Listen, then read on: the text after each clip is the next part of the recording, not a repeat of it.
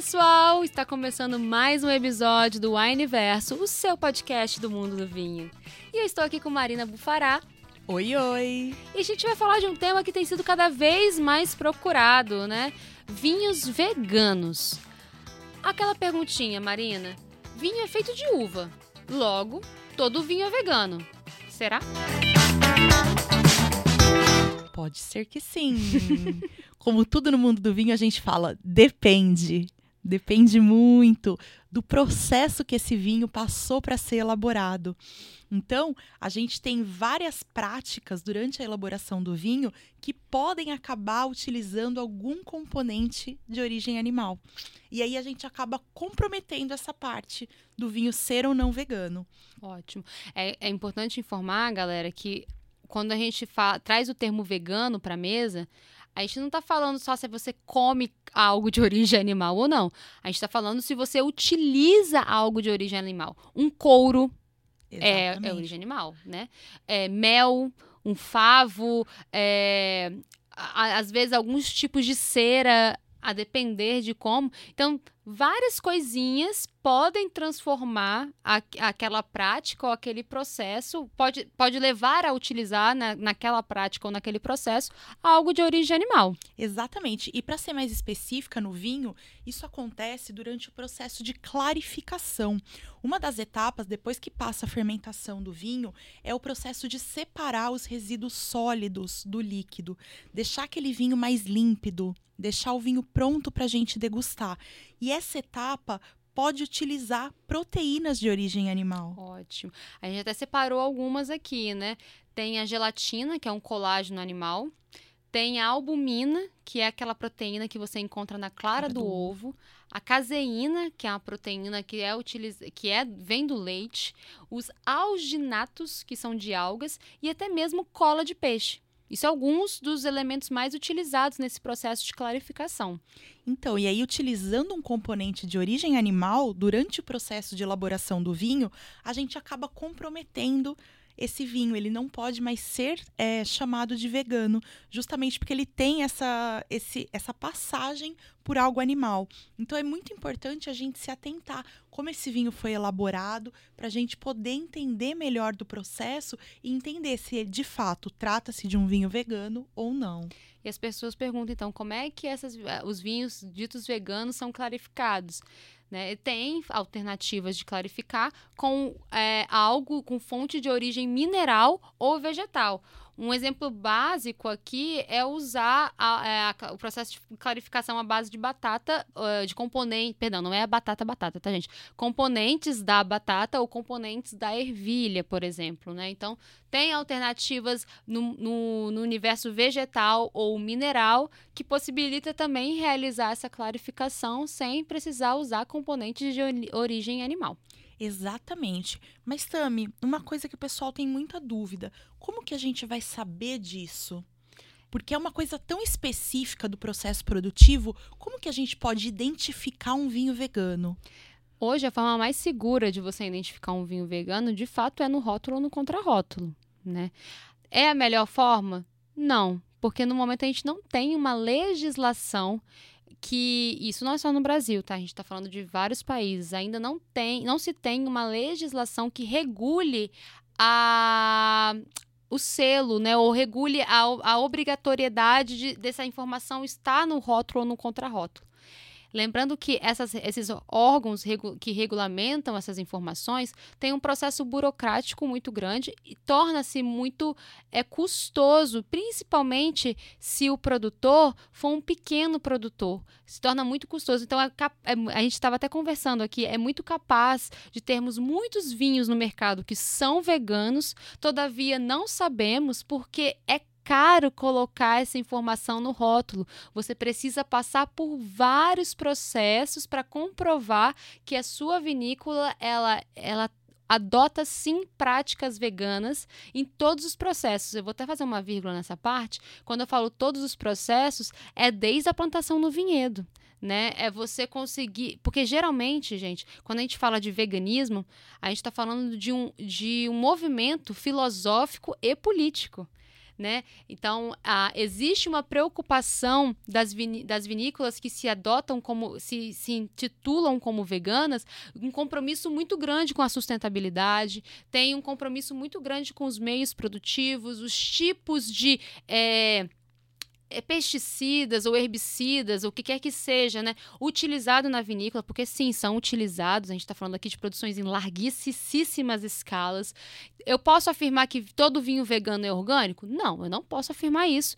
Por, mais uma vez, além da questão burocrática e custo, de custos em cima dessa afirmação, eu não posso dar a garantia de acordo com cada país e cada legislação que lá existe, mesmo que falha, mas que exista, eu não posso faz, fazer que um é sinônimo do outro. Mas eu posso garantir para vocês que uma vinícola com selo de vegano tem uma preocupação maior com pautas ligadas à sustentabilidade, ligada não só à sustentabilidade com o meio ambiente, mas também com toda a comunidade local, tudo que ali está envolvida. Perfeito. Um selinho também que é bem comum a gente ver no contrarótulo, ele parece uma florzinha, né? Uhum. E ele tá escrito vegan friendly. Ah, então é um rótulo que é amigavelmente vegano, ele já quer dizer isso.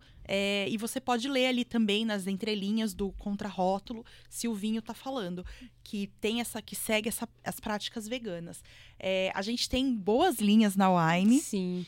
E outra coisa também que eu lembrei agora, na Wine a gente fala sempre na ficha técnica. Ai, gente, isso é um diferencial. E assim, aí eu puxo a sardinha mesmo. Porque quando a gente produz o conteúdo do vinho que vai subir para o site ou para o app, a gente tem uma preocupação muito grande, principalmente com as vinícolas, de fazer o levantamento da informação se esse vinho é ou não é vegano, se ele tem práticas veganas, né? E pô, a gente coloca na descrição do produto. Então, você, quando você for procurar um produto e vai estar lá comentário do sommelier, no texto, geralmente no final, a última informação é padrão. A última informação, ela vem se o vinho é adequado para veganos, é, é, se o vinho é vegano, tudo tá ali. Alguma, alguma frase dessa, se o vinho for vegano, alguma frase dessa ele vai carregar. Perfeito. E a gente tem vários exemplos, várias linhas que são muito bacanas na Wine. A que me vem na mente primeiro de todas é a linha Esteban.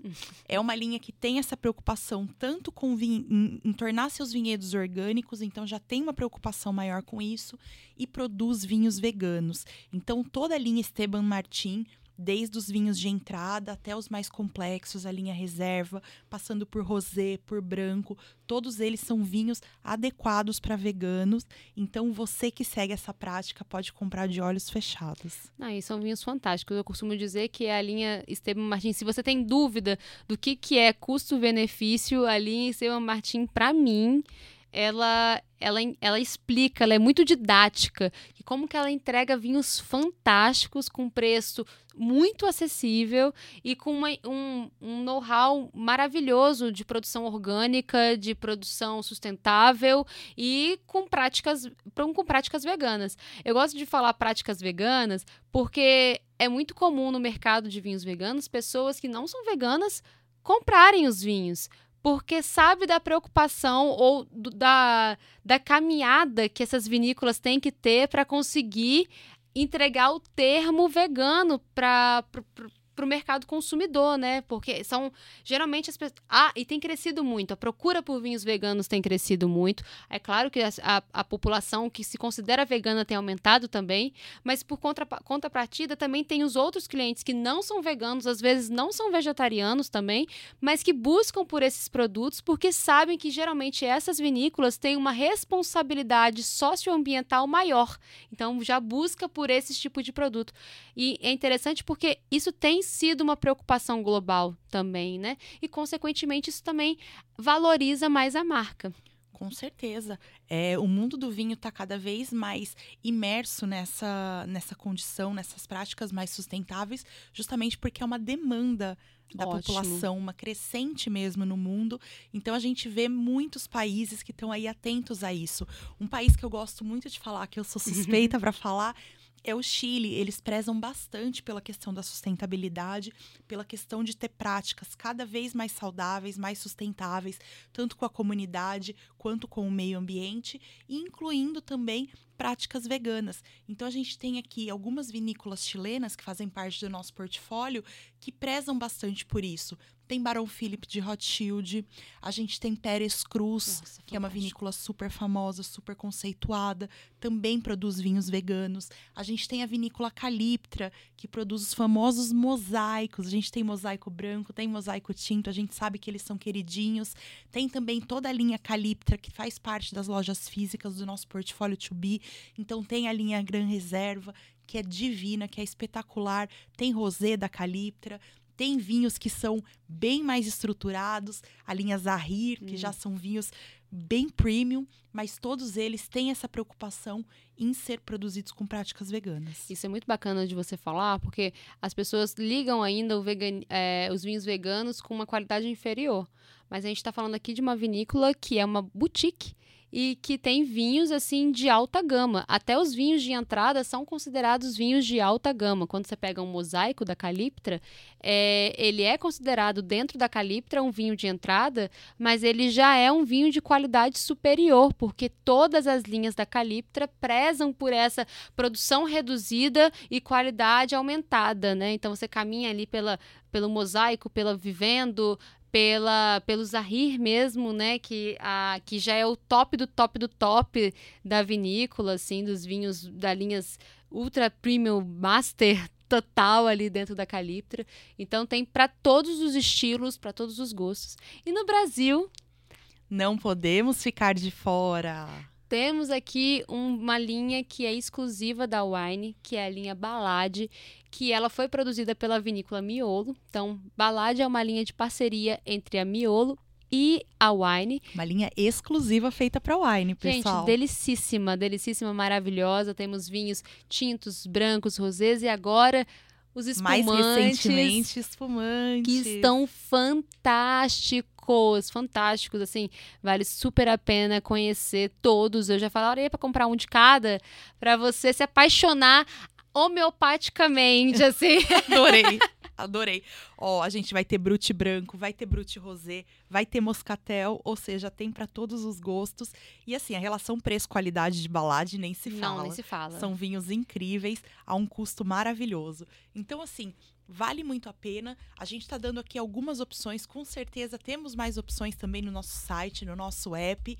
E se você for pesquisando, aos poucos você vai descobrindo um pouco mais sobre isso e vai entendendo um pouco mais dessa prática. E, e vai, e vai é, sendo apresentado a marcas, né? E conhecendo essas marcas e entendendo como que isso é em vinho também, né?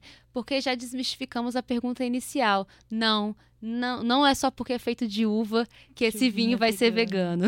Exatamente. Adorei fazer esse episódio. Eu amei também. Ai, gente, eu adoro. A Marina tá aqui, é sempre uma relação maravilhosa. Uma a gente troca. A gente tá aqui frente a frente, a gente sorri, a gente tem várias reações. Muito obrigada por mais uma vez aceitar estar aqui comigo. Maravilha, venho sempre que você me convidar. Gente, um beijão. Fiquem aí de olho. Toda sexta-feira tem episódio novo. Espero na próxima. Um beijão e até logo. Até!